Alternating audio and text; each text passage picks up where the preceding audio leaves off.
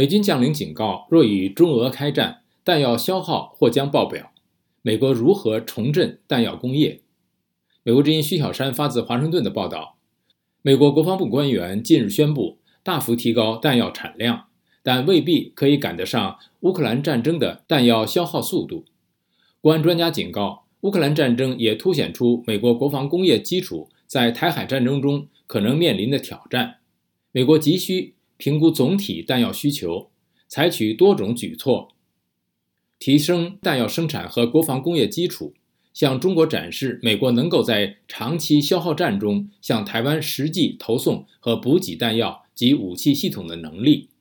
美国参谋长联席会议主席马克·米利三月二十九号在美国国会众议院军事委员会的听证会上表示，乌克兰的一个重要教训是，在有限的区域战争中，传统弹药的消耗率也高的令人难以置信。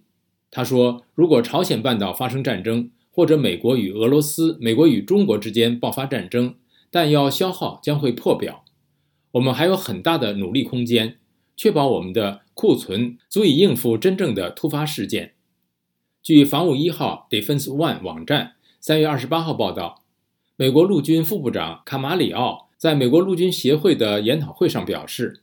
美国将把一百五十五毫米炮弹的月产量翻一番，达到两万四千枚，并在五年内增加六倍。美国还试图增加标枪和制导多发火箭系统的产量。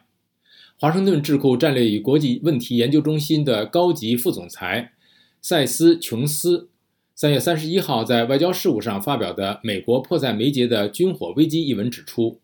美国向乌克兰提供军事援助是正确的决定。但美国本可以使用这些系统在印太地区训练美国军队或为未来的战争储备物资。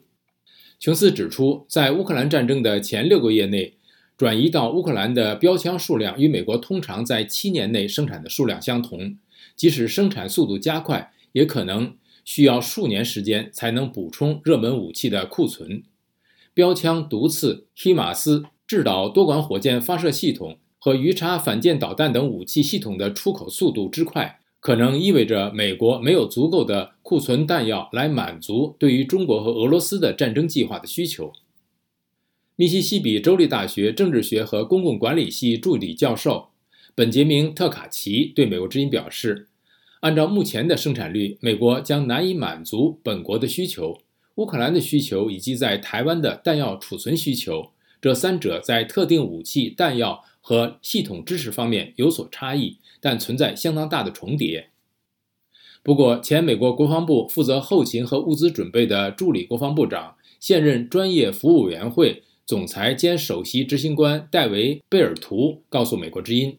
军援乌克兰实际上增强了美国援助台湾的能力，因为他强调和阐明了美国需要立即采取行动，做出更好的规划和投资。以满足这些军火需求的必要性。